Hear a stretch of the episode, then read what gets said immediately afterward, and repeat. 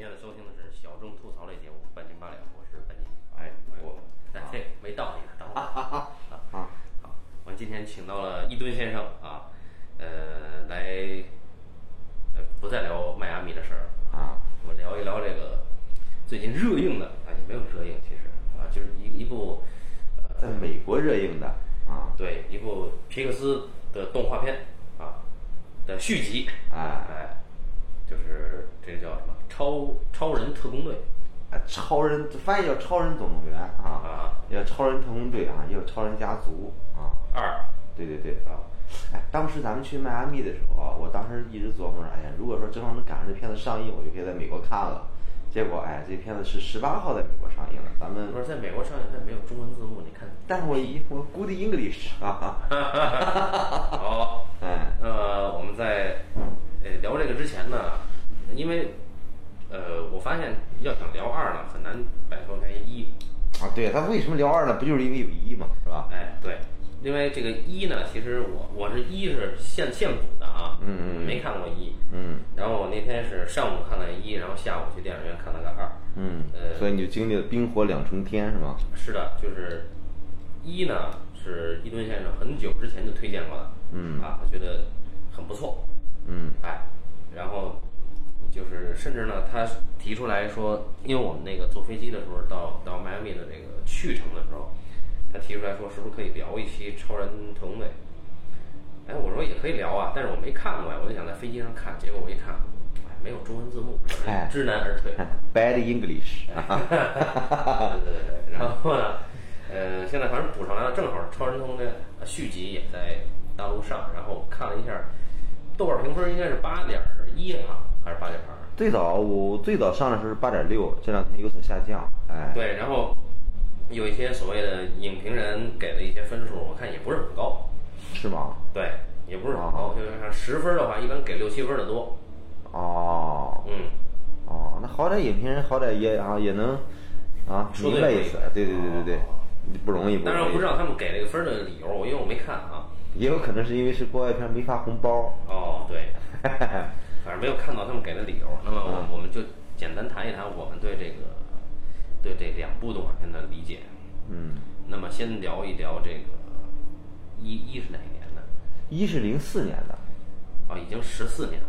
对，哦，哎，因为一的时候，当时我是上大学的时候看的，嗯，而且是在动画课上全班一一块儿看。你们有动画课呢？啊，学什么呀？啊，就学 Flash 嘛。哦，哎哎呀，哎，那个这当时看的时候大家都很激动啊，科班出身啊，还有动画课，啊厉害。嗯哎，很激动。很激动，真的很激动。哦，所以说，就是前段时间的时候，我我我们大学班的群，因为我们大学班同学感情很好，嗯正好哎，这一次正好咱们在迈阿密的时候吧，嗯有一个啊，这个美国将军说一句话，说电影很重要，因为电影呢可 pe put people together 啊，能让人们团结在一起。啊，他他那人这么说来的。哎，说了这么一句话，哎，他就他他他他就讲，因为他一方面讲中美关系，一方面讲电影，说电影的重要性在这儿。嗯哎，然后呢，其实你看啊，当时我们在这么一个氛围里边啊，一边一块上课的时候一起看这么一个电影啊，嗯就是 put people together 啊，啊，就是你跟大学同学走到了一起。对对对，就就是大家都因为因为这个这个就就是就是当前段时间公布这片子续集马上要上映的时候，大家都很激动啊。哦，我们班很多这个这个同学，大家都有孩子嘛，都带着孩子重温了一遍这个，大家都在群里说，我们前两天又重温了一遍啊，都不约而同的重温了一遍。哦，对，所以说大家都对这个二呢就就很期待啊。然后我是我是第一个看了去电影院看二的，嗯。看完之后我就没有忍心把这个惨不忍睹的消息在群里边发布，我说我看了，你们要你们也去看吧，啊，就有这么一说啊，嗯，哎，就这么回事儿啊，好。哎呃，我们也能看到皮克斯呢一直在出品好的动画片。嗯。啊，包括去年大热的那个啊，《寻梦环游记》，啊，对，《寻梦环游记》。嗯《寻梦环游记》呢，我们已经看到《寻梦环游记在》在情感上呢已经过分饱满了。嗯呃，它看起来就已经不太像是以前皮克斯的动画的东西了。嗯嗯，但是依然还是有一些，呃，《寻梦环游记》还是有一些对于人物的一些情绪那种情绪的质感抓得非常紧的那种地方，尤其是我印象最深的是这个，呃，这这个当年就是这个 Coco 的什么曾祖父是吧？对对对，他曾祖父，然后曾曾祖父了应该是。就是变成骷髅的那哥们儿。对对对对对对，尤其是这个人，他实际上真正在台上的人应该是他嘛。嗯对这种情绪，作为一个骷髅，他怎么带着这个情绪活下去？怎么面对自己这个后代，并且一直崇拜的其实是他本人，但是他又不能说。嗯哎，这种东西其实呃是一个非常棒的情绪设定。嗯那么也包括这个《玩具总动员》，《玩具总动员三》应该是最好的，对吧？对对对对，呃，就是你面临被主人抛弃的一些玩具，嗯他带着这个情绪，怎么样去一步一步的坠入到另外一个玩具、玩具阴谋里边儿哈？嗯，哎、这这里边儿就就你带着这种人类最基本的一些情绪去进入到一个故事里边儿，就显得非常的弥足珍贵，在现在的这种商业片里边儿，因为毕竟皮克斯它是个它出品的动画片，它依然是一个商业制作，对对对，包括这个再往就是应该是前年吧，对，前年那个《海底总动员二》。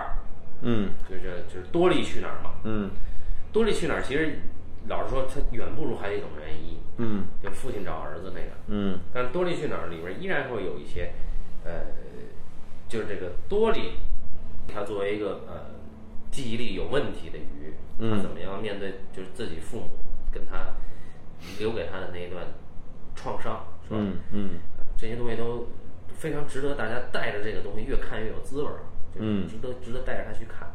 但是我们看到了这个《超人总动员二》，呃，就会觉得比较失望，嗯因为没想到，呃，我我看完了以后，第一印象就是说他他在在走一种当代的这种漫威路线，就是说我我把所有的好玩的东西全凑在一起，嗯就是人多嘛，嗯啊，不不不不但是有现在这个主角的一家，还有好多这个被遗弃的那些超能力者嗯啊，你就看着很热闹。嗯，哎，不过其实坦白讲，我觉得这片子其实在漫威系列里边都不算好的。漫威不就是死侍是漫威的？呃，死侍是是漫威的动画，但是它不是漫威影业的电影，它是福克斯的。死侍还好，嗯，呃，漫威就没了那就钢铁侠、美国队长那些嘛。啊，就没什么好的了。啊，对啊，所以你就不知道这个二在讲一个什么东西，基本上。对，啊，好，那么说到这儿的话，那肯定大家就问了，那要要这样的话，那是它跟一的差距有多大嗯啊？那么我们一点一点来说。嗯首先呢，先呃简单讲讲这个呃《超人总动员一》这个故事啊，呃英文名叫 The Incredible 是吧？嗯，对，因为主人公叫 Incredible 啊哎，Mr. Incredible。Incredible，哎啊就是不可不可能先生，嗯这是一个超人先生。超人先生呢，他是一个呃这个正值盛年的啊一个小伙儿，帅小伙儿啊，哎，肌肉男。如果你有幸看过国语版，那是我们的姜文配的音。啊，力哎拔千钧啊，哎哥们儿，哎。有些超能力就是力气大啊。哎，然后呢，那个在他的那个年代呢，有很多不同超能力的这个超能力者，嗯，哎，比如这个由塞缪尔·杰克逊老师配音的极冻侠，哎，就是冰封侠，啾啾，就穿着一身很骚气的紧身衣，然后 然后在这个冰上滑，哎哎，哎，这个这这是这个，还有这个有这个很火辣的叫这个弹力超人是吧？嗯，哎，如果你看过啊，国语版是徐帆老师配音啊。哎，啊，所以可能有观有听众要问啊，既然徐帆老师配音，为什么那一个不是冯小刚呢？啊，也对哈。对对对对，可能啊，哎，然后呢，呃，还有这个呃有什么激光人儿啊啊对对对什么就是他们他们这些人呢，生活在真实的世界里，哎但是他们隐藏着自己的真实身份。哎哎，每次行侠仗义的时候呢，都把眼睛给罩上，哎当然还是能看得见的啊。啊，对，老梗了嘛，对吧？从超人就延续下来的超级英雄传统。对，那么他们呢是一个合法的存在，就是帮助政府打击犯罪，基本上都是干这个的。对对对打击犯罪不留名儿啊，我叫红领巾啊这种啊。哎，在一次打击犯罪的过程中呢，超人先生就邂逅了这个谭力女，是吧？嗯然后两个人就擦出了火花儿啊。哎，不是，其实是这样，就是他只碰见剧情里边给人感觉俩人初次认识的，啊但其实不是，其实这时候俩人都已经认识好久了。哦因为当天就是一方面俩人在以这个超级英雄的身份在执行任务，执行任务，执行任务时候俩人还抢功劳是吧？有点也不是抢功劳，就是说逞能嘛。对，就是你抓住他了，我抓住他了，什么对吧？就抓同一个罪犯啊。对，但其实那天晚上他俩都在同时在赶赴一个事儿，一会儿才接交代了啊，原来他俩那天是举举行婚礼。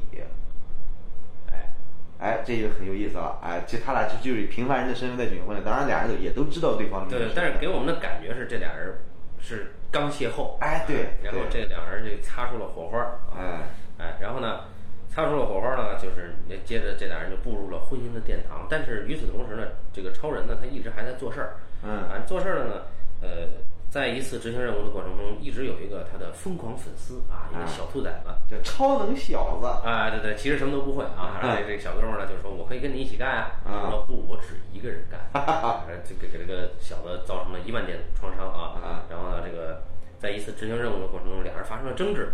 哎嗯，然后超人呢，因为这个小子没有成功的抓住这个人，还破坏了很多市政设施，嗯还由此引发了一系列的这个骚乱。那么政府呢决定，我们要对超能力者实施一些限制条款，嗯。哎，就不许他们出来去行侠仗义了，嗯。啊，我们政府不需要这种人，嗯。哎，如果说按照我们的警察部署的话，其实不至于造成如此大的这个骚乱呀、这种市政损失等等等等。嗯。于是，超人呢就成了众矢之的，那么超能力者呢从此就销声匿迹了。嗯。哎，那么接下来呢，我们就会看到，哎，时光一过，哎，曾经正值这个青春好年华的超人先生，已经一把年纪了，哎十五年后，孩儿爸。哎啊，，变成了油腻的肥胖的中年大叔。哎，他这个坐在一个保险公司的理赔室里面，不断的接触着来这儿投诉的、来这儿求这个赔保的这种底层人民啊对对对都很可怜。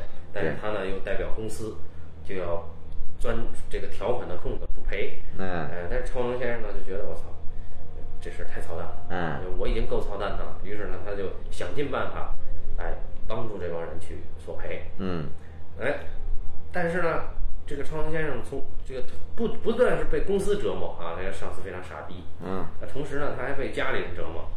嗯，有一两儿一女，对对对哎这个呃女孩呢正在上中学，嗯啊，这个是一个非常害羞的这么一个正值啊少女情怀总是诗嘛啊，啊哎，正值少女的这么一个年龄啊，嗯呃，他的女儿也有超能力，能力是隐身。嗯，还能变出这个防护能量防护罩来啊！刚才说到这个哪儿了？大闺女，哎，有一个 有一个大闺女，哎，大闺女和超能力的隐身啊，她非常的害羞，那么见到自己的那个梦中情郎呢，马上就隐身了，对吧？也不敢看人家，嗯啊，这这么这么一人啊，然后还有一小子，这小子呢，正好是这个最他妈招人讨厌的年龄哈，哎，七岁八岁狗眼闲嘛，哎啊那个这个，嗯，这小子呢，超能力是闪电侠啊，哎跑得快，跑得极快。但是呢，他妈不许他参加运动会。嗯你这样参加运动会不是作弊吗？对不对？对对对对，啊，他妈一直立志于把他们变成彻彻底底的正常人啊。嗯然后，这个家里就因为这种琐事就吵得不可开胶，哎啊，差点掀桌子。嗯那超人先生正烦呢，哎，这时候哎有人敲门，一看谁呢？机动侠先生来了。嗯哎，这哥俩说打保龄球去啊，结果出门不是，这俩人坐在车里，其实在窃听警用频道，然后哪儿一出事，俩人特别兴奋的赶过去去行侠仗义。哎，那么在这个过程中呢，超人先生发现有一个蹊跷之处，就是他们以前的老老伙计啊，嗯就是比如说好像是激光侠是吧？嗯失踪了，嗯。他就带着这个疑问去跟这个机动侠去行侠仗义去。嗯。然后这个时候，有一是有一个神秘的女人暗中的跟踪着他。哎。啊，然后行侠仗义那个呢也不太顺利，哎。因为毕竟俩人也上了岁数，嗯。嗯，然后就也也比较郁闷吧。这个时候呢，就超人先生呢就继续上班，嗯。结果因为频繁帮顾客去做理赔，嗯被这个上司给训得狗血淋头。但是呢，见上司如此猥琐，超人先生实在忍不了了，嗯啊，暴揍了上司一顿，辞职了，嗯啊，应该是被开除了。嗯然后没有没有工作了，没有工作，他也不敢跟家里人说啊。嗯这时候呢，接到了一个神秘的这个，呃，也不是电话了，反正是那种科技的那种电话吧。嗯啊，然后是那个一直跟踪他的那个女人给他发来的，嗯说我们们在一个神秘的岛上有一个非常危险的机器失控了，嗯它会危及岛内的安全，嗯不可收拾。说超人先生，请你一定帮帮我们，嗯这个有丰厚的酬劳。嗯哎，然后超人先生，我操，去啊！嗯哎呀，高级飞机专机接啊，就去了。然后有个很火辣的这个制服女啊，嘿 呦，哎，然后这制服女就就接着去了。然后这个哎，超人先生一展身手啊，嗯啊，把这个机器人给干掉了。嗯哎，一下拿了一大笔钱。嗯那超人先生那个骗媳妇说：“我出差了，开会去了。”啊啊，这一般我们都这么骗哈。啊，出差开会去了。啊，去去俺迈阿密是吧？哎，对对对对。啊，然后这个他媳妇就以为他在保险公司平步青云啊，啊这个家里还换了车啊。啊，哎，与此同时呢，超人先生非常嘚瑟，嗯他呢，他那件超人的那个战袍啊，嗯坏了，嗯他得找当时给他做战袍的设计师去修去。嗯哎，然后这个设计师呢，就是一个古怪的一个时装设计师，一个老太太。哎，国语版配音是陈佩斯给配的啊，哎，但是英语原版配音是导演本人给配的，哦，哎，反正都是男的对不对？啊。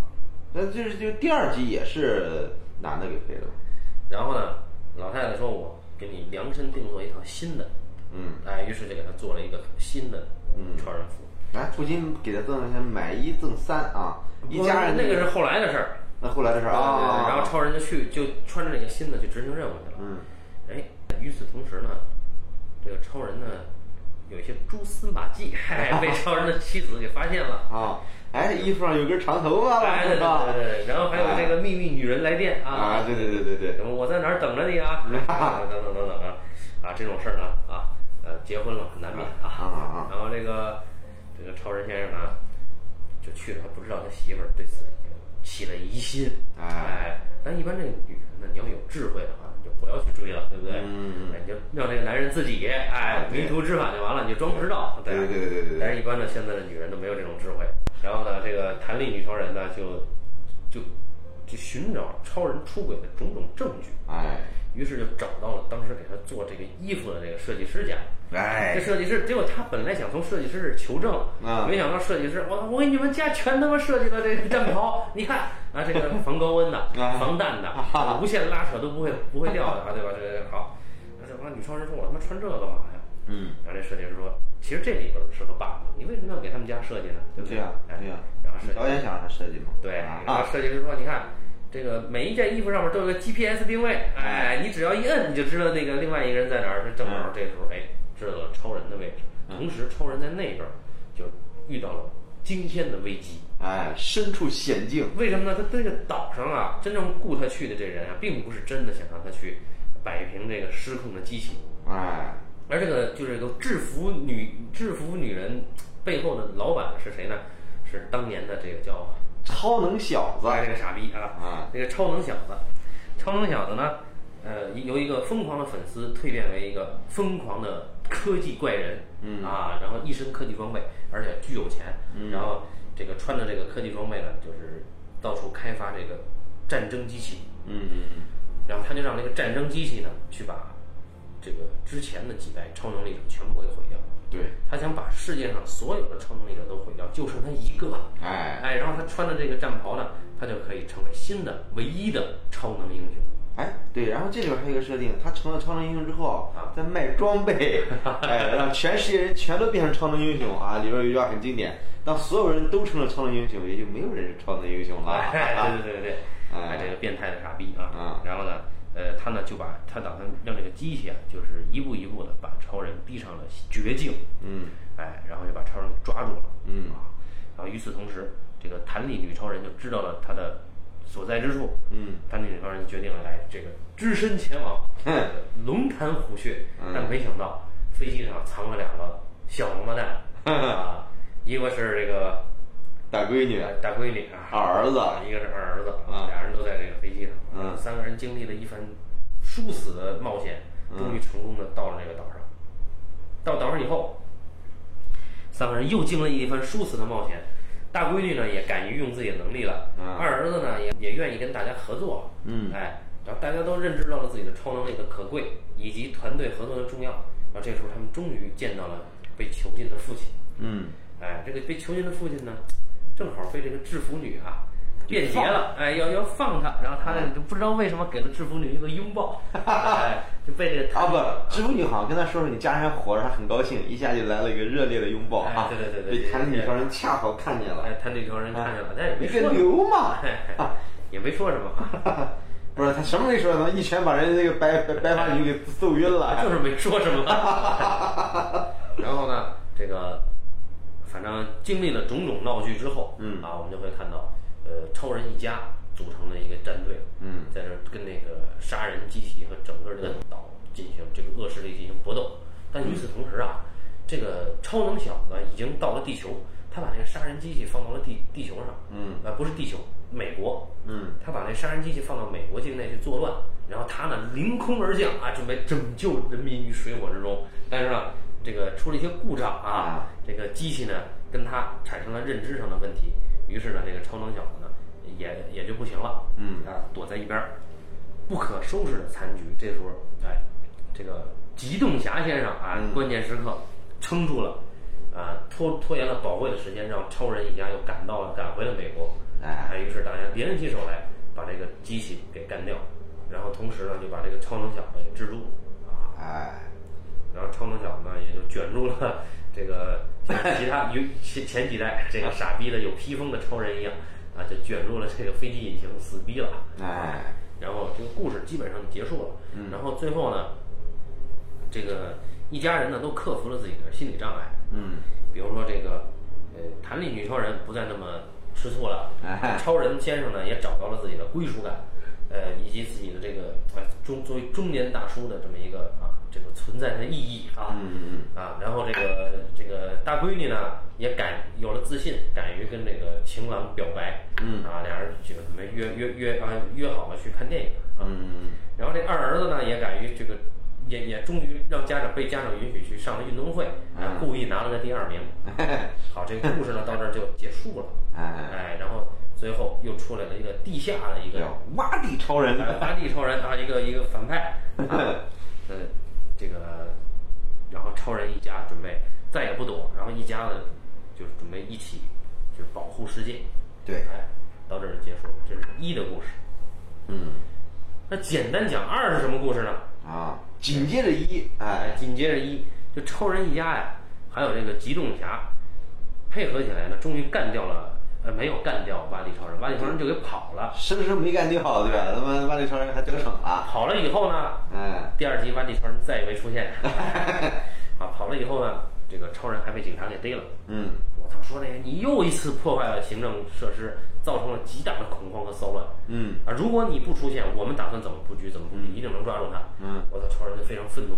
结果本来呢，这个 FBI 呢有专门的帮助超人解决问题的人。嗯啊，这次说我再也帮不了你了啊你这经费被彻底削减了。啊，但是呢，之前还是帮他解决了一个问题，嗯就是这挖地超人在现身的时候啊，超人一家都变身了。啊，变身了呢，然后尤其大闺女啊，在旁边一变身呢，让他情郎正好给看见了。哎那情郎就觉得这事儿特可怕，哎，然后那个这个超人先生就觉得我操，我女儿接下来怎么面对这个情郎啊？嗯于是就托这哥们儿，就托 FBI 这哥们儿，FBI 是专门给他擦屁股的嘛。嗯 FBI 这哥们儿呢，他有一个能够洗人记忆的设备，嗯，就把这个情郎对这个呃隐身女的这个记忆给洗了。嗯结果这一洗不要紧，不但洗了当时的记忆，情郎连隐身女是谁都他妈不认识。哎我靠，隐身女就倍加失落、嗯啊！然后同时呢，超人那个从监狱回来以后呢，呃，他们家再也无家可归了，他，就住在这个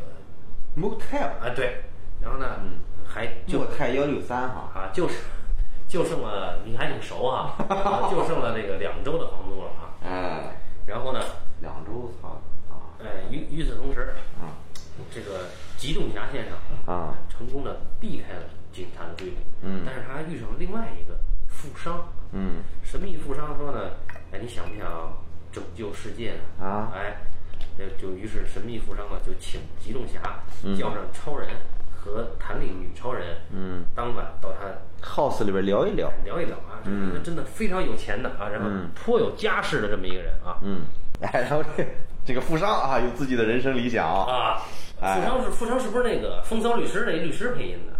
我不知道，我看的是国语配音，我操！啊我我觉得有点像啊。是吧？对对对对。嗯，然后呢，这个啊，对，是是他，是吗？的，是的，是的，对。你不是看的国语配音吗？我我看那个那豆瓣里边演员表里边有他哦，嗯，然后呢，这哥们儿有一个人生理想。哎，啊，超级英雄合法化，哎，他就之前啊，他有个爹，嗯。他这个爹呢非常有钱，嗯。就喜欢这个养超级英雄，不 对不对不对不对，啊，就喜欢资助超级英雄。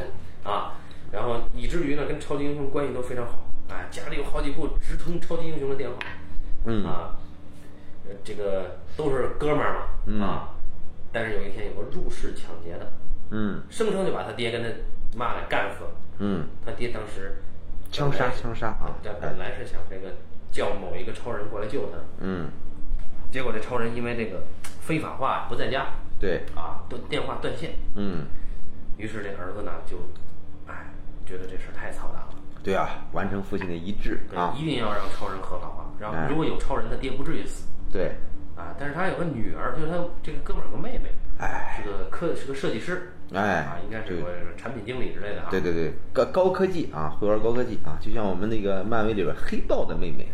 哦，黑豹还有个妹妹。啊，黑豹妹妹就是专门玩高科技的啊，啊，长得怎么样呢？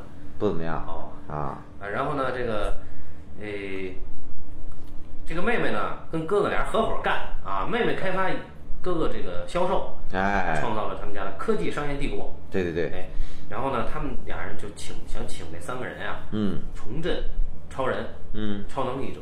嗯怎么重振呢？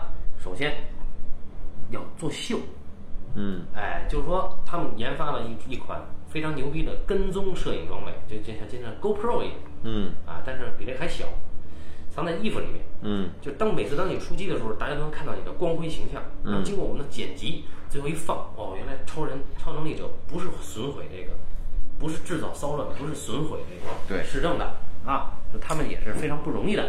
哎，让大家呢成功利用大众媒体是吧对？喜欢他，进而洗白超级英雄，推动改变立法者的想法，对对对对对然后立法保护超人合法化。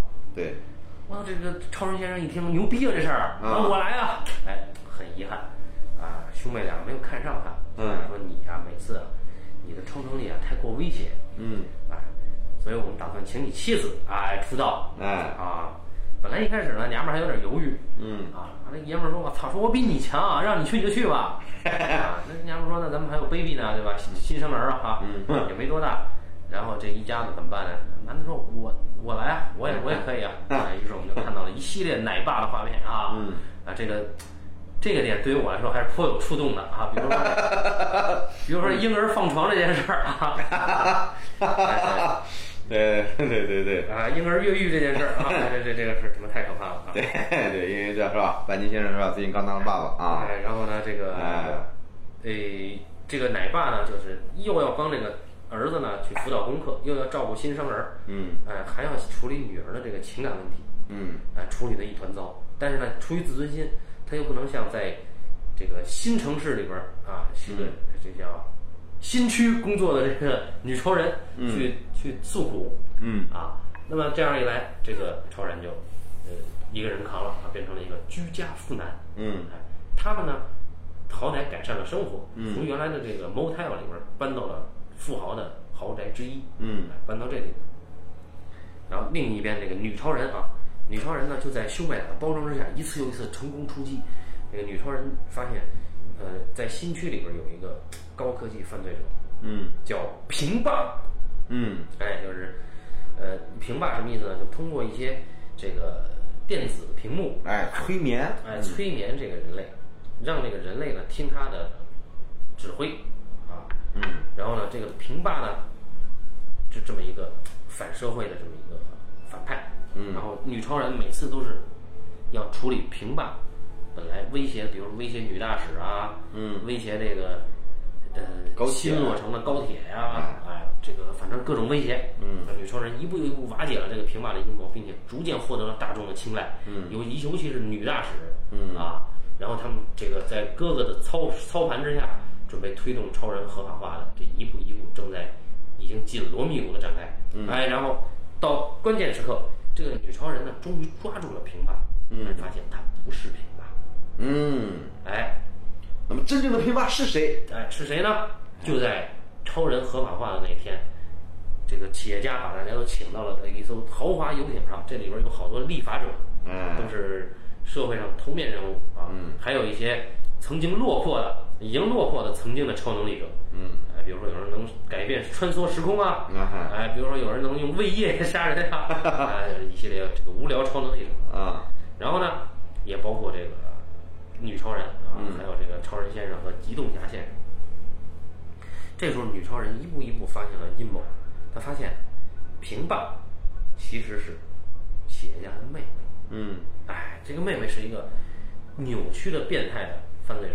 嗯他呢，是因为当年父母的这个意外呢，把这个责任都推给了超能力者。嗯啊，他觉得人就应该靠自己，嗯人就是因为疏于对自己的管理，才会崇拜超能力者。嗯所以我要通过这件事儿把超能力者全部的干掉。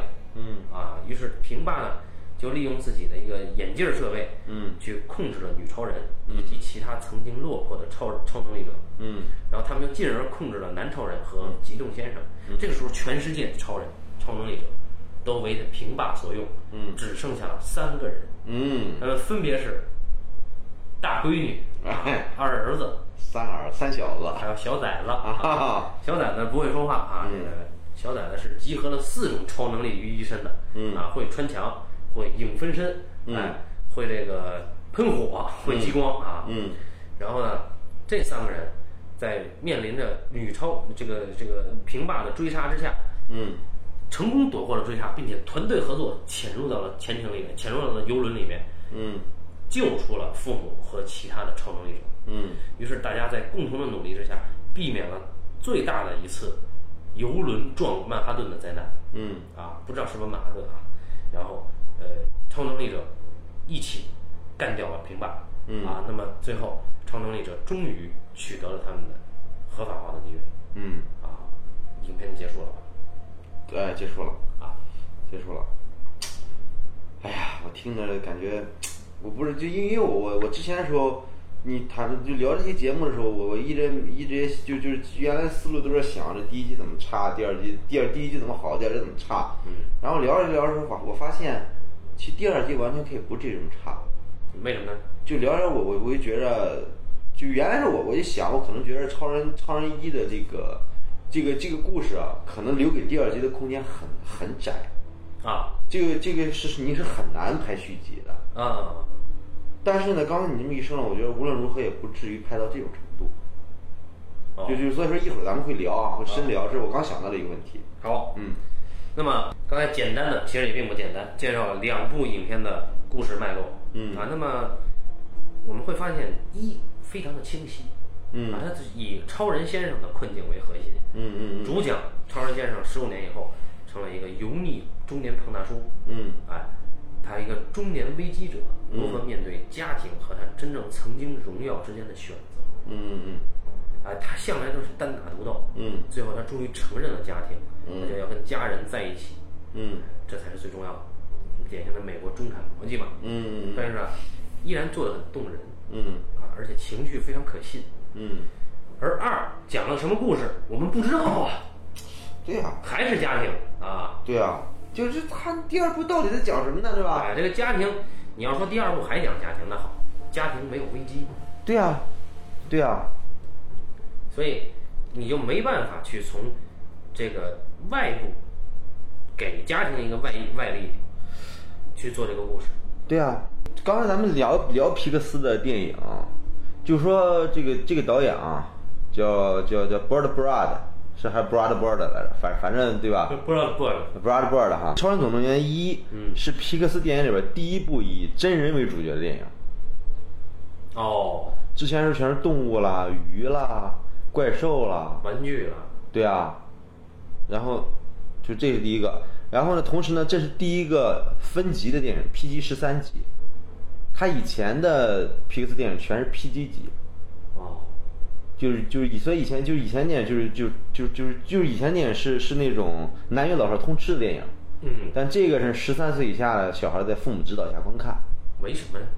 因为这里边有一些脏话，哦，比如 hell 啊还是什么东西的，好像啥不至于说 fuck 这样的，但这样的肯定不不不不至于出现哈。所以我们节目应该是 R 级是吧？咱们的节目应该是 R 级。在我看来，我觉得第一集嗯不不就是说它不管它是不是动画，我觉得在所有的超级英雄电影里边，嗯在我心目中它也是差不多应该是 number one 的。哦一会儿我想跟他聊一聊，他跟就是我我我我之前说 number one 是黑暗骑士嘛，就是《蝙蝠侠前传二》对啊，诺兰导演的对，啊，就是说，但现在我自己觉着吧，我我重看一遍，我觉得这个片子在我心中，我感觉比黑暗骑士还要好哦。当然，它的深度了什么肯定是不如黑暗骑士的嘛。嗯但为什么好？一会儿一会儿再再说哈。好，就就是它它确实很了不起的。那现在说什么呢？呃，那现在也可以说这个问题。呃，现在我说这个这个导演他是如何的不同？啊，哎，首先这个导演他是一个直男导演，纯纯的直？男导演啊。这难道有错吗？呃，不是不是，我就说呃，这这个这个对于你来说有错，对于我来说可能。啊，哎，他他他他他就是说，我说他直男导演体现什么成体现什么什么方面啊？嗯，就这个导演啊，他在电影里边是典型的直男理想，啊，就是一个男性他的自我价值实现的理想。所有男人都是有能力的，哎，不对过呢，我就被家庭所累，对，啊，我不得不隐藏我自己的昔日的荣耀。对对对。说的很对啊，那你你看这个《超人家族一》里边这个这个这个 Incredible 啊超能先生，啊，对吧？其实和和和他们的那个《绝命都市》里边老白是一类人嘛。对对对，对吧？就是典型的这种，你你你，但凡男人结了婚之后还还想啊，你想对吧？牛逼一把，对吧？你你总是，对吧？你其实你其实你坦白讲，一个一个男人说说有了家庭，说我为了家庭怎么着怎么着，其实狗屁不是，男人就为了自己，嗯，根本说没有那个男人是真是为了家庭，对吧？你你你为老婆孩子你你牺牲一把自己的什么，你试试，没有男人这么干的，嗯对吧？大家都是以这个家庭为借口为自己。嗯，啊，是吧？老白就是这样的人，最后的时候终于坦白了，我这么贩毒其实不是为了老婆孩子，就是为了自己。嗯，哎，男人就这个操性，哎，就这套性。哎，你看，但是呢，说是就这操性，但是呢，你拍电影呢，就你心里得你得你得跟明镜似的，知道怎么回事儿。但是呢，拍电影呢，你要拍一个大众电影，对吧？你要让大家心里愉快，你要在道德上呢，你又不能这么露骨。嗯，所以说呢，咱还得弄得啊，这个振奋一点儿，对吧？啊，怎么着回归家庭哎，回归家庭，他怎么样？一个男人怎么样才能真正回归家庭呢？嗯，不是说家庭有难我过来拯救的时候，而是说当你一个男人觉得自己能力不足，家庭拯救你的时候，嗯这个这个时候男人才会回归家庭。嗯，哎，所以这这个电影里边体现的很明显，就是超人家超人先生他是最早落难了。嗯，落难了之后，必须老婆孩子孩子过来救他，就这时候，对啊对啊，最后一家丢人啊，对啊，你你只有到这份上，就一一家人团结在了一起。嗯就他这个心理脉络的变化，它是完全写实的。嗯，他不管你像刚才说的，咱们聊这个 Coco 这个这个《寻梦环游《记寻梦环游记》，对，就这个电影，我从电影院看的时候，我就他这个电影，他他他他情节来说啊，实话实说，他情节比较老套。嗯，在皮克斯电影里边，他真的是你几乎每一部，我在电影院我每一部我都猜到他下一步怎么走了。对，对吧？嗯他他这个这个真的是，但是到了对于到到那一步，我明明知道他会在跟他那个曾曾曾祖母弹吉他，会把他的曾祖母给唤醒，嗯但他真正弹起吉他来唤醒他曾祖母的时候，我依然会被感动了，我依然流泪了。嗯这就是皮克斯的他的高他的高明之处，就是说你剧故事啊可以俗套，但一定用心。嗯用心是什么？就是你主人公的情感体验一定是符合一个人物的真正的情感走向的，嗯，和观众产生共鸣。哎，哎，情感的力量从哪里来？对，对，所以所以从这点上，这个皮克斯啊，这个这个这个超超人家族是他做的很了不起啊啊，，就比黑暗骑士牛逼。呃，不是比黑暗骑士牛逼。一会儿我会讲黑暗骑士他的为什么不，但黑暗骑士绝对你要说从深度，他肯定比这个牛逼的。啊，但是黑暗骑士呢，哎，一会儿我再我再聊这事儿哈。啊，你继续。然后这个这个，然后你去看这个这个这个电影啊，它是一个真正意义上的成人电影。嗯对吧？因为刚才我们讲了，他这个主人公的心理脉络，完全是一个成年人的心理脉络。嗯嗯嗯如果你去再看皮克斯在这之前的一些动画片，嗯这个《玩具总动员》啦，这个《怪兽电力公司》啦，什么嗯《宠物特工队》啦，比如说《冲锋特工队》是吧？这个这个这个主人公他他他他有些喜欢，这个主人公蚂蚁他有一些奇怪的一些小发明，然后因为部部部落受到了外族的侵袭，受到了马受到了这个蚂蚱一族的侵袭，嗯，所以他又需要寻找这个这个什么不是蝗虫，啊，蝗虫不就蚂蚱吗？啊对吧？呃，然后他就要去寻找救兵什么的。嗯，就这个事情呢，他的外部压力，嗯，促使主人公一步一步的行走。但是呢，主人公自己的个人价值实现的需求，并不是占主导的。啊，你看《海底总动员》，很明显，他要去救他儿子，对吧？嗯，这个是一个亲情，一个一个什么？谁的儿子丢了，咱们都会去找。嗯，它不是一个个人价值实现的一个需求。玩具总动员也不是嘛，玩具总动员每一集都是对这个朋友，对吧？你回归回归回归朋友，回归这个这个那个原来的那个那个族群里边儿，嗯，是这样。但是到了这个超人家族里边儿，他他真正是这个这个成人化了。这是这是这个这是这个导演啊，就是我是觉得这个导演啊很厉害的一个地方，就是说这个导演是皮克斯的第一个可以真正成为作者的一个导演。其实皮克斯以前皮克斯每一部电影都很不错，嗯，之前的时候啊，后后来后来出了几部不不好的，嗯，但是呢，就是真正能把自己的自己的一个一个一个自己内心的主题和这个这个皮克斯电影的主题贯通贯通了我，我认为是这个导演，因为我之前是看皮克斯电影，我从来不在乎导演是谁，但这个导演我记住他了，而且这个导演也确实是在皮克斯那些导演里混得相当好的一个导演。后来他就拍了那个真人电影《碟中谍四》是他拍的，《碟中谍四》是《碟中谍》系列里边最好的一部哦，啊，但是啊但是这个个人价值实现呀、啊，其实机器人瓦力也是，但是但是它是在这之后在这之后，啊。在但是怪兽电影公司我感觉也是个人价值实现。对怪兽电力公司也是个人价值实现，嗯但是怪兽怪兽电力公司这种个人价值实现，它是一种更类似于青春年少式的实现。哦，就是我们每个小孩儿都有一个梦想，我将来做画家，对吧？我将来做做科学家。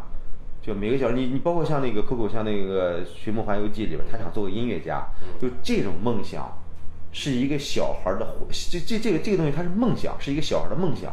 啊不，怪兽电力公司是毛怪已经成为明星了，嗯嗯然后他他一直是这个公司的金牌恐吓员嘛。嗯嗯嗯突然他恐吓的时候，发现一个本来不属于这个世界他恐吓的对象过来了。嗯那么他怎么样面对，怎么样处理自己跟这个一直以来他恐吓婴儿的这个婴儿的关系？嗯然后他他又怎么发现这个怪兽电力公司里面有个阴谋？嗯最后他怎么回归到这个放下自己的这个一直以来的这种明星的这种观念，就是我要就是要 we we we scared because we care，嗯怎么放弃这个理念？嗯嗯嗯。这个我觉得怪兽电影公司是做的相当不错的。呃，对，怪兽电电影公司也做的相当不错嘛，嗯这是肯定的。那我就是说，就是说，呃，但是呢，就是说，真正主人公内心里边困扰你的那个主题，啊，这个不是，就怪兽电力公司里边，它其实是一个跟这一个情感主题和他自己的这个这个虚荣之间的一个一个一个冲突嘛，嗯。对吧？之前走一直走着这个，嗯。但是就是说你你你你，但是但是在这个电影里边，你主人公真的 care 这事儿，我是不是能够成为一个，就就当你自己的价值陨落的时候，你真的会或者会会会会会会受到强烈的冲击和失落。嗯。哎，比如哪天不让我做节目了，哎对对对对对对对，你看这个主人公本来当年是一个响当当的是吧，超能就无明星先生啊。对吧？然后我靠，后来突然之间成了这个保保险理赔员啊，保险公司里边职员，然后呢，这个每天被老板给喝来喝去啊，然后家庭里边各种无聊琐事也在困扰着他，啊，所以这时候他这样内心是吧，就这种抑郁啊，就这种感感受每个男人都有啊。啊，对呀、对呀、是吧对啊，这个这个东西做的特别特别足，哎，然后啊，这个这个哎，这个电影啊特别特别像那个《真人谎言》，哦，但但是他做的比《真人谎言》要要要要好，我我自己觉得好。当然，《真人谎言》也很牛逼了，很牛逼到家了，尤其是我崇拜的卡神做的。嗯那《真人谎言》他只聚焦在一个媳妇儿出轨的事儿上，嗯那这里边他更更更聚焦在一个男人感觉到自身对生活的无能为力上。嗯哎，尤其让我大学时候看的，对吧？因为大学时候还是满满怀抱负的时候啊，当当看到这样的电影的时候，其实那个阶段，我现在这个阶段和主人公更接近了啊。对。但是当时的时候，其实看的电影也也感到特别特别的心酸。啊，哎，我是觉得呢，一个超级英雄电影呢，因为超级英雄啊本身是本身是一个虚构的一个一些一些人物，对，那么你怎么能让超级英雄和主人公息息就是同呼吸共命运呢？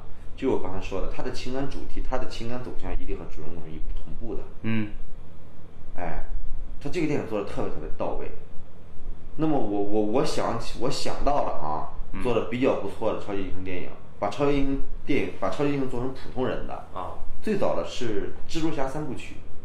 哦，当一开始第一部蜘蛛侠的时候，那个那个是托比马奎尔演那个蜘蛛侠，他一开始成为了一个他具有超能力啊，然后呢无所适从，对吧？这种恐慌感是吧？然后然后然后然后自己又是一个屌丝，对吧？和好朋友之间面临阶级差距，好朋友泡他喜欢的妞儿，嗯，什么在这时候他他这种这这这种这这超能力，就这种无所适从感，就就他是一个青春年少时候青少年的困惑，嗯，就表达特别到位。啊，然后到第二集的时候呢，他他他一方面现实生活中还是一个屌丝，而在真实生活中他又是一个蜘蛛侠，他一方面出强扶弱，啊对，另一方面他又要做这事，他他这感觉感觉到力不从心了，嗯，他失去了超能力，然后到最后结尾他真真正成长起来，他他终于意识到了意识到自己的责任所在，嗯，成长起来了。到了第二集，到第三集呢，蜘蛛侠，哎，骄傲了，哈哈，哦觉得自己牛逼到爆了哈、所以说呢，那个毒液那个外星生物附着到他身上，他变成了一个暗黑蜘蛛侠。嗯，哎，在青少年对于青少年来说，这个东西啊很容易理解。就是蜘蛛侠虽然能力很强，但是他身上人性的弱点我们都具备，嗯，我们会为他感到心痛。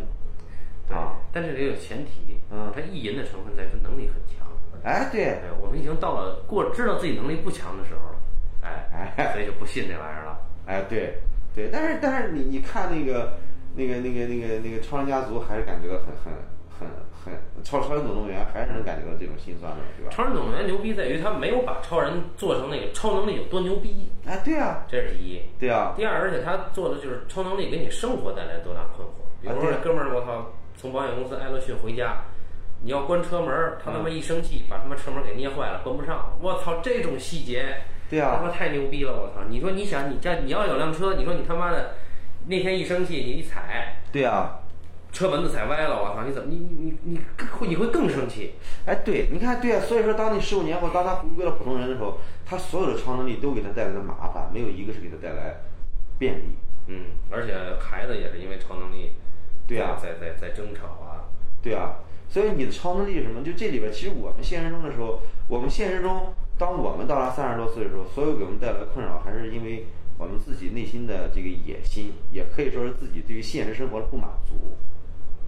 其实是自己对于自己认知的不准确。哎，对，对对，这个这个真的特别到位。他他用一个超人，对吧？他其实你讲我们所有人日常生活中的烦恼，嗯，就这个真的特别特别走心啊。然后呢，就就你你哪怕这个东西，我相信我我相信在任何时候看都不过时。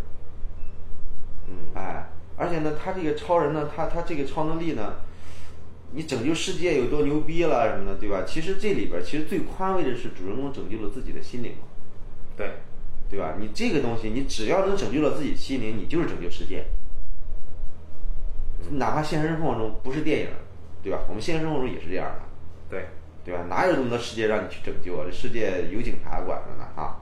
你不用操那心，你只要能自己心里能平衡就够了。对，比如我去年从某个傻逼公司辞职出来，就是拯救了世界。哎，对，对，对，嗯啊，嗯，就就说这个蝙蝠侠啊，为什么我觉得他比蝙蝠侠好哈？哇，为什么呢？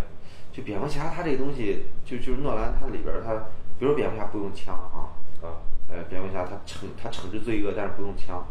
你要是按照现实生活逻辑来说，人家犯罪分子都用枪，你不用枪，这不就是 SB 吗？对吧？嗯，呃，但但但是但在电影里边儿，人家动画片儿就人家早年的漫画里就给解释的比较到位啊，父母是被枪杀的，哎，忌讳这个。哎，对蝙蝠侠忌讳这个就不用枪。嗯那就说明了一个问题，说明蝙蝠侠还是没有走出那个阴影。嗯你看蝙蝠侠第一集《侠影之谜》里边儿，嗯蝙蝠那些之所以好，就是这个地方它已经不仅仅是一个蝙蝠侠个人的心理阴影了，嗯它是一个蝙蝠侠个人英雄成长。他真正成长那份儿上，可以可以做到不用枪了。嗯哎，按说你按照我的正常思维来说，其实有时候你可能一个蝙蝠侠，尽管你父母是被杀的，嗯，你能敢面对这个枪的时候，你才能是真正的英雄。啊，第一集里边儿啊，他他不拿枪，不是说因为他惧怕枪，而是因为他真正可以面对枪了，他树立自己的原则。这对，个原则一开始是拿枪的，对啊嗯，对啊，所以这这很牛逼啊！你蝙蝠侠第一集蝙蝠侠，它的原它的主题已经超过了三级蜘蛛侠，啊，所以说我当时看完第一集的时候，我就纳闷儿，我靠，我觉得到这个程度，他已经到这份儿上，怎么拍续集啊？嗯没想到人真的拍出续集来了，嗯，就是面对那个那个什么面小丑，对小丑，当他续集他走了另外一条路数，当你蜘蛛侠的原则立住了之后，小丑就可以永远破坏你的原则，他利用你的原则去报复你。所以说，当那个那个那个站在大街上，小丑站在大街上，蝙蝠侠骑摩托车跟他对冲的时候，小丑就我就等着你来撞我，我知道你不敢撞我，嗯，就是不杀犯罪分子，哎，就蝙蝠侠嘣把自己给撞晕了啊！所以说我当时就觉得，哇靠，这一幕太牛逼了。但是当我看到这个北野武的这个 那个那个那个什么来着？哪个？那黑社会互相残杀那个极恶飞盗啊对对，当我看到毕业武极恶飞盗的时候，我就觉着，对吧？因为这个里边这帮犯罪分子从来不杀警察，被警察挑唆的各种内斗啊。那第二集最后的时候，犯罪分子给毕业武一把枪，行了，你走吧，不，梆一枪把警察给打死了。我这时候突然意识到，他蝙蝠侠那点事儿算事儿吗？嗯，对吧？对吧？其实你看蝙蝠侠这里边，其实你他他给你一个逻辑，让你觉得这逻辑里边太牛逼了。但是呢，你跳出来发现，哎你的逻辑其实挺反差的嘛，挺反制的嘛，对吧？对，英雄包袱，啊，对啊，这都是英雄包袱嘛，这这这当然挺反制的。然后它里边探讨什么民主了，探讨什么东西了，就这个东西，哎，你这很认真探讨这这东西，你你这还特别严肃啊，对对对对，就就有点没劲了。但是就超人家族永远不会没劲。对，尤其是《超人家族》第一部到结尾的时候，你看全家人去拯救了这个美国的这个危机之后，他们家被砸砸砸没了，啊但是他们家他们全家人非常高兴。哎，就是你理论上讲，我操，美国中产最重视的就是自己的这个这个房子，嗯这一家人栖息之地，嗯砸没了，然后就是不得不重新开始无依无靠的生活，但是这家人非常的高兴，哎这一幕真的很感人。哎，对，所以这个他能把就是人和家庭的这个关系嗯，立场能够摆得这么好，还是很不容易。对，对，但是第二部就完全没有家庭里边这些事儿，它只是有一些细节啊。它第二部我觉得从最基本的故事操作上来说，嗯，呃，你看第一部的时候，它的它的情情节极其紧，一场连着一场，嗯就每一场戏它因果明因果关系特别明确。你像一开始的时候，超人一开始四个动作戏，四场动作戏。第一场超人是拯救那个那个超人去打击犯罪分子，就是一帮在大街上吃吃吃香抢劫的，对，还有老太太的猫那个，对，救完那，然后同时又救猫，对吧？这个事完成之后，又打击了天堂上天堂上抢抢钱包的一个犯罪分子，嗯。邂逅了这个台女超人，嗯。然后台女超人就走了，就这时候突然间看见对面楼上有人跳楼，他赶紧去救那个跳楼那个人，嗯。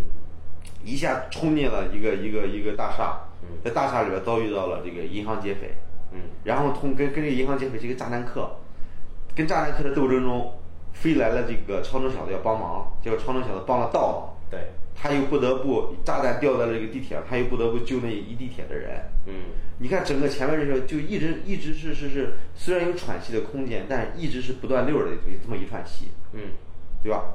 然后因为这个事情导致了他的这个导致了超人非法化，嗯对吧？然后就十五年之后，十五年后，你看他又又有一些家庭矛盾啦什么，对吧？然后呢，他他包括家庭矛盾，然后他骗老婆每天晚上都要去这个打保龄球，但其实是跟冰封侠去去去去去去这个行侠仗义。嗯结果行侠仗义的过程中，呃，被被那个白头发女的给盯上，嗯然后白头发女的给他一个任务，对吧？而这一方面，另一方面他他他他接这个任务接不接呢？另一方面，这公司里边出事儿了，他把上司给揍了，嗯所以必须要接。就所有的这个故事线，就就这线跟线特别明确，嗯这是一个基本的一个故事操作哈。那我们看第二集里边，弹力女超人那边，就第二集的故事里边，它因果链很淡。嗯。弹力女超人她去拯救世界，第一场戏她第第一段她拯救她她的那个那个高铁，对，对吧？然后高铁出现了，她拯救的那帮人出现了一个平霸，平霸，嗯。OK，然后第二段他接受采访，然后又平霸再一次要要劫持女议员，嗯。然后第三段他要继续再逮平霸，对吧？如果说我们让第一段逻辑应该是第一段好，平坝出现，嗯从这段起，他就应该利用，他就应该利用第一场戏的线索去开始追查平坝了。啊就第一段戏和第二段戏之间，就是就是就是在第二集里边，现在的故事里边，它的因果联系只是因为谭了女强人重出江湖，被人记住，然后接受电视采访，这太简单的一个线索了。对，它远远不能构成一个真正动作片里边密集的因果线索嗯啊。然后我们再看那个超人爸爸那边，以就超人先生那边啊，那简直糟透了这个故事。没有故事啊，对啊，没有故事啊，他他他他全是段子呀。对，都是细节段子。对啊，他这这种这种剧情你怎么能对吧？过了基本的这个是吧？公司里边你就不能开个剧本研讨会嘛，是吧？啊，你也知道，就反正美美国的应该比北中国的剧本研讨会强不了多少啊。中国的剧本研讨会就那样啊，这公司里边这种什么文学策划呀、文学总监呀，对啊，没救啊。对啊，对啊，所以说我哈，我这个这个好莱坞的，我对皮克斯的体制也感到失望啊。哎，对，哎，他他他他他就是纯粹一个卖 IP 的了。所以你看，他这个《超人家族》《超人从超人总动员》在北美上映的时候，首周票房两亿多。啊，因为第一部太经典了，所有人都翘首以待第二部，结果靠，然后第第第一看是这样，到第二周的时候票房大跳水，嗯哎，这个这个哈不不不出意料哈嗯啊，就还有我觉得从故事逻辑上来说啊，嗯第二第第一集已经创造了一个很多，创造了一个经典模式，就是超级英雄电影里边啊，超级英雄一方面是刚才说的超级英雄怎么跟主跟过普通观众之间息息相通，嗯另一方面其实是一个更重要的任务，你怎么塑造一个牛逼的反派？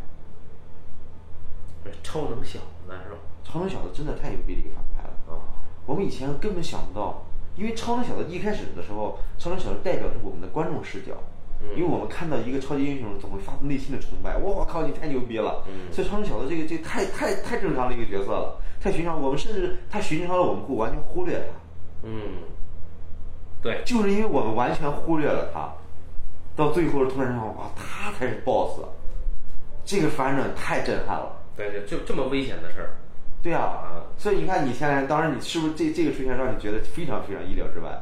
我肯定想不到是超能小子，但是我知道超能小子后边肯定有事儿，对对对对但我没，想到后边他是他成了这个啊，对吧？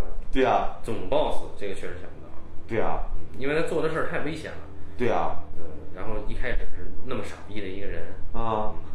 他他他他最后就这 但其实还是一个呃成年人跟跟一个婴儿之间的一个冲突。超能小子始终都不是一个成年人，巨婴，哎，巨婴，哎，你得你得按我的来是吧？比较热的一个概念哎，对，智商高的巨婴，啊。他就是因为他当时他对这个呃超人先生的情感表达没有得到回应，啊情感需求得不到回应。对对对对对对，他这个对于皮克斯的影响特别大，他甚至影响了整个一个皮克斯的叙事模式。所以说，当那个这个这个之后没隔几年，呃，隔了四五年吧，出了一个《飞屋环游》UP 啊，这 UP 里边就是主人公特别小时候特别特别崇拜的一个偶像，啊，一个一个环游世界的一个人啊，啊。所以当那人出现了，我觉得这个人将来，这个人我猜哈，我我觉得这个人以后可能是反派。嗯，哎，结果没想到果然果然反派啊！所以说，当后来我当我看到《寻梦环游》里边儿，是吧？主人公误以为那个歌星是他外公的时候，当一开始出现，当一旦出现主人公有个偶像这个歌歌星的时候，我就觉得这人将来肯定会出现，肯定是反派，毫无疑问。哎，所以所以，但是你看，你看，不管是《寻梦环游》还是《飞屋环游》，它这个设定其实都没有超越到超越这个这个这个这个这个超人家族的高度。超人家族这个这个牛反这个这个反转比他们可厉害多了嗯，啊！还有这么符合人物心理，对，而且就是没想到一开始两人的关系这么紧，后边反反转以后就，你就就因为这俩人关系很紧，一开始他就是他就是因为他啊帮倒忙，啊，对啊，对，对啊，这太牛逼了嘛！嗯，所以你看他他基本上第一第一步就把故事这个这个故事模式就已经在这个类型里边几乎已经发扬的太厉害了，太发扬光大了。所以你就很觉得他很难出第二部，第二部太难出了，嗯尤其是第二部里边反派，你第二部反派根本立不住。嗯，他为什么？你爸你爸爸当年求助超级英雄不成是吧？当年你求助超级不是因为超级英雄的过错，嗯是因为他们政府过，你为什么加罪在超级英雄身上呢？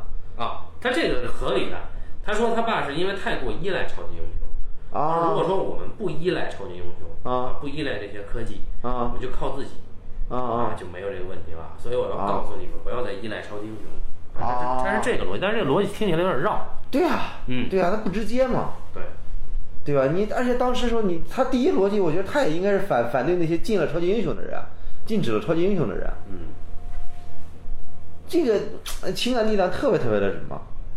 也就是说，就是第二部的这个反派啊，他跳步了。第二部反派他他的这个目的，他是要击溃全民的偶像。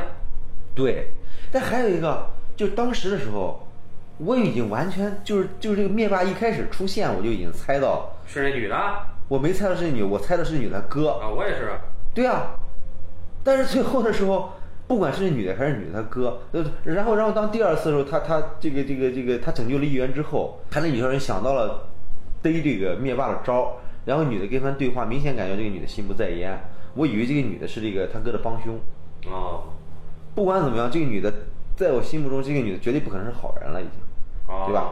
最后的时候你洗白了下去，他哥不知情，这他妈的这这，对吧？这个这个这个他哥他哥不知情，就说明他哥是个二逼嘛。这么明显的事，他哥都看不出来。呃，他哥确实是个二逼。对啊，对啊，你这个东西你对吧？他让人想不到，不是说通过让主人公比观观众高明的手段想不到，而让主人公比观众二逼让你想不到。就这个这个这个，你你有点颠破剧作的底线了。嗯，对对对对，这倒是。所以你这你这个这个，而且那么明显了啊！谈的女超人在这种情况下，谈的女超人愣硬生生的被他给戴上了这个眼镜儿，被被被控制。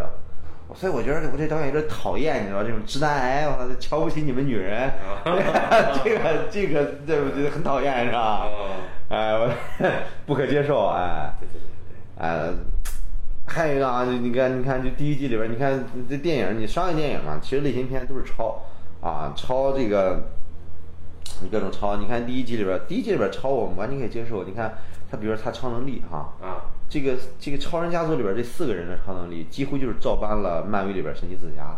哦，哎，有他那女超人和漫威里边有个神奇四侠里边有个是一模一样的超能力，哦还有他他的大闺女，那个也是那个，呃，这这个这个神奇四神奇四侠里边照照那个一模一样的。哦然后主人公那个大壮和神奇四侠有个有一个有一个像岩石一样的，哦有那个是一模一样的，哦，唯独不一样的就是那个小孩的速跑的速度很快，这个。但是它这个东西我们完全 OK 啊，对吧？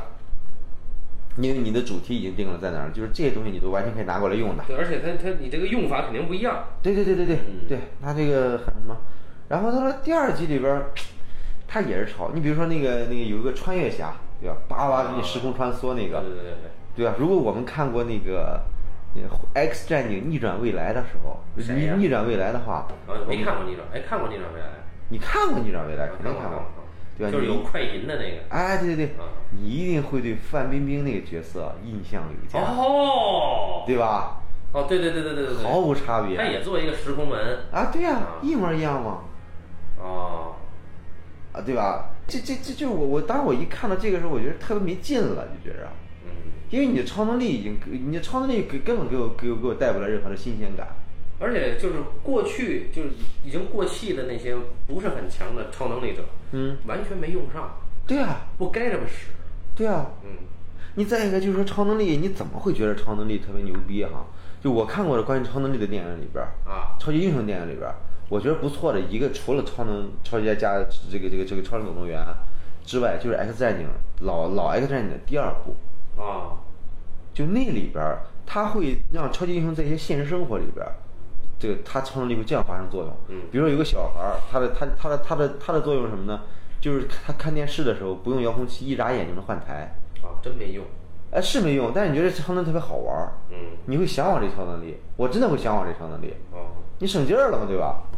对，然后那个那个金刚狼跟那个冰人儿，金刚狼从从冰箱里边拿出一瓶啤酒来，啤酒还是汽水儿我忘了。好像是可乐。对，然后呢，不够凉，交给别人，别人吹口气儿立刻凉了嗯，后来喝一口，因为这种东西特别特别有趣，嗯，对吧？因为因为我我们，因为你超级英雄打仗，用超能力打仗，我们一般不会遇到这种情况，对吧？你打仗，我们我们现实中很难很难遇到暴力事件，但是你让这个超能力在寻常生活中发挥作用，我们会特别有代入感。嗯，哎，这种招儿都特别聪明的招儿，哎，结果然后那个超人家族里边儿二里边儿对吧？他他还有很多这样的招儿，当然当然他是带来困惑哈，啊，这这这这这个这个会让你觉得这种超能力会让你觉得特别亲切，而且就二里边儿你那些就是无聊的超能力的那那几个过气的那些人，没有因为超能力而就没有说他们为什么过气嗯啊，就一个个看着特别衰嘛一开始，嗯。他就不像那个。那个、那个、那个、那个《无敌破坏王》，《无敌破坏王》一开始那像戒酒会似的那帮人做的，都是一群游戏里边的嗯，嗯就是那个 超级玛丽那龙，我操！然后还有那警独眼龙警察那街霸里边那傻逼，嗯，在那儿一坐，这哥儿几个一坐那，我看特别苦恼，是特别丧逼在那儿。对啊，哎，再一个这个这个超级英雄里边，超级英这个超能力是一个巨大的奇观啊，奇观你可不能这么用，奇观你是给人带来惊喜的，所以你看我们第一集里边那个冰封侠，一开始就出现了，一开始采访的时候他就出现了。跟主人公是铁哥们儿，还跟主人公一起行侠仗义。之前的时候一次出现就是突然一下把那把那个，对吧？第一次第一次小孩儿啊，小小孩儿失控了，不是不是是他进家门儿是不是第一次？第一次，呃第一次那进家门的时候，那个小孩失控了，他一下把那小孩吐了水，就变成冰了。哎，这就是很简单的一个，对吧？你也不觉得特别牛逼。然后下一次就就是去那个去那个咱们着火现场救人，没水 使不了了，使不了了。然后呢，后来那个警察冲进来的时候，他一下把一个警察一下把警察给冻住了。嗯，有饮水机啊。哎，对，但这两下他依然没有展现出自己冰封侠的全貌，我们不知道他对吧？只是觉得他动一下。到最后的时候，那个那个那个那个巨大的破坏机器人终于在这个城市里降落了。他一看要降落了，赶紧去找自己的超人服，结果超人服被他媳妇给收了，找不着了，这哥们很郁闷。这样的这个，然后然后然后那不知道给怎么找着了，然后下次就在战争场面出现了。嗯，他出现啪啪啪，我靠，那那个瞬间绝对惊艳，一一下把那个 就就就就是出场方式比较骚，你知道吗？对呀 滑的花滑的那儿。啊，对呀、我靠，他惊艳坏了，我靠！但虽然下一次就下一下一下就被那个人给打飞了啊，对对对但是觉得这特别特别牛逼。但你再看这个这个这个二里边这帮这帮英雄，不管他是配角还是怎么着了，全是在罗列。对，而且最不满意的就是那个小宝宝，那小宝宝吧，对呀、你还不弄四个干什么呢？啊，对呀、他不就是为了这个？说我一个不行能死，这是这是中国编剧都不会这么干的，这个事儿。说我一个人有四种超能力，你你可能也高估了中国中国编剧了啊，中国编剧可能干的比这还过火了。十个啊。对，一般情况下你一个人有一个超能力就完了吧？他得来四个，他来四个，他就觉得这东西可能是表现他更失控对呀、啊。对呀、你这那四个都都没什么用，对吧？你一开始说这个小孩儿，这但是在影院里，中国观众笑得前仰后合啊，这这小孩儿跟那个跟那个那个大耗子在那打打架嘛，啊啊，那就那叫浣熊啊。浣熊是吧？然后这大家笑得前仰后合。嗯但实际上你你就是打动我的是在哪儿呢？打动我的是在于你这个超人，嗯你要给这小孩放床的时候，嗯我操，他很容易就醒了，然后他就得跑出来啊。啊我这这种事儿，我操！当然我这个现在不会跑呢，啊但是但是你这个这个事儿，我操，一超人，你说你干这事儿啊啊，然后讲故事睡着了，啪啪啪打他吧，那那种事儿就显得哎，这种事儿就这种细节是好的。但是你说你四种超能力这这有什么意义吗？这没没有任何意义。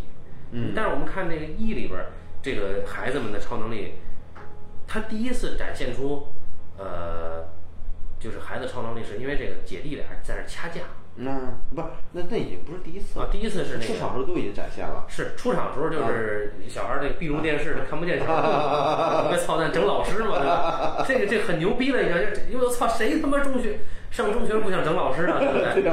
啊，然后关键是我操你这这么整老师多孙子这孩子 啊，然后那个然后接着他姐弟俩打架，嗯都用用用超能力，然后最牛逼的是他们三个人到岛上以后坠机了，嗯坠机了呢，这个他妈就想了一招儿。哎，对对对对对对，哎，对对对对，那这是一个很极牛逼！我操！你就看这个，我操，这个等于是他妈和他弟弟组成了一个快艇，啊，对啊，然后把他姐姐装在里边儿，仨人这仨人一下哎过了这个海了就。对，对，就他那里边超能力给人带来的这种振振奋，这个肾上肾上腺素飙升的这个感觉啊，啊真做到了。就不是说展现你奇观，就说你的超能力有多牛逼，不是这样的。对对对对对对，是展现一个你这个超能力是，因为一般人你想这个超能力，你下一步肯定想他有多牛逼，嗯上天入地无所不能，嗯那就没意义了。嗯你肯定看的是我操，他他能干这个，我操，这想不到。啊，对呀、啊对呀、对呀、嗯，这个到了二里面完全没有这种设计，对挺没诚意的。对对，就是就是要要要挣钱了嘛。我估计因为本身这个导演是吧，后来拍完《碟中谍四》之后，啊，这个导演好像对对对，这导演还拍过一个很不错，《料理鼠王》也是他拍的。哦，对，拍完这几个之后，对吧？前前前年拍了一个那个乔治克鲁尼那个那个那个那个一个科幻片，不是关于另外一个世界的，迪士尼什么他们一个虚拟世界的一个，不是另外一个世界的一个电影，啊，好像票房也不好，反正导演也走下坡路嘛，也有可能，对吧？可能前几年说你回来拍吧，哥们儿挣钱呢，不不拍了。哦结果一看，哥们儿也缺钱了，拍吧，要拍成这样了，你这个很很很没办法。因为刚才我我我在想，如果这一集拍的话，会怎么拍呢？哈，嗯因为我其实其实你看他他讲了第一集就是讲了这个这个这个超能先生他去家庭的各种困惑嘛，嗯但其实他一直没有讲弹力女超人的困惑。你这集既然既然讲弹力女超人出来工作了，嗯那么那么他其实是吧，弹力女超人纯粹作为一个工具在用，但是他并没有聚焦于弹力女超人自己的内心困惑。如果你真的把弹力女超人作为一个作为一个主角的话，嗯因为一个女人，你作为男人，你她她作为一个什么女人，以前时候也挺什么的，你现在突然之间，呃，成了一个家庭主妇了什么的，她这个女人心里一定也有怨言的。嗯如果你聚焦于这个女人的话，一定可以生产出不同的故事了，但一定不是现在这个故事了哈。就肯定没那么热闹。你想热闹也可以，你只要把这个内心里边这股劲儿给找到就行。嗯我是觉得你你这个劲儿找到了，你你怎么编排故事了，那都是技术层面上的问题。嗯啊，你而这个这个第二集之所以失控，不是因为它完全它极度的散乱，对吧？尤其是最后的时候，大人都被抓走了，必须要小孩出来拯救世界了。如果你要这么做的话，你不如一把一开始把这两个孩子作为主人公呢。嗯，你这样的话，你都你都你都非常聚焦，你都明白我这故事在讲什么。对。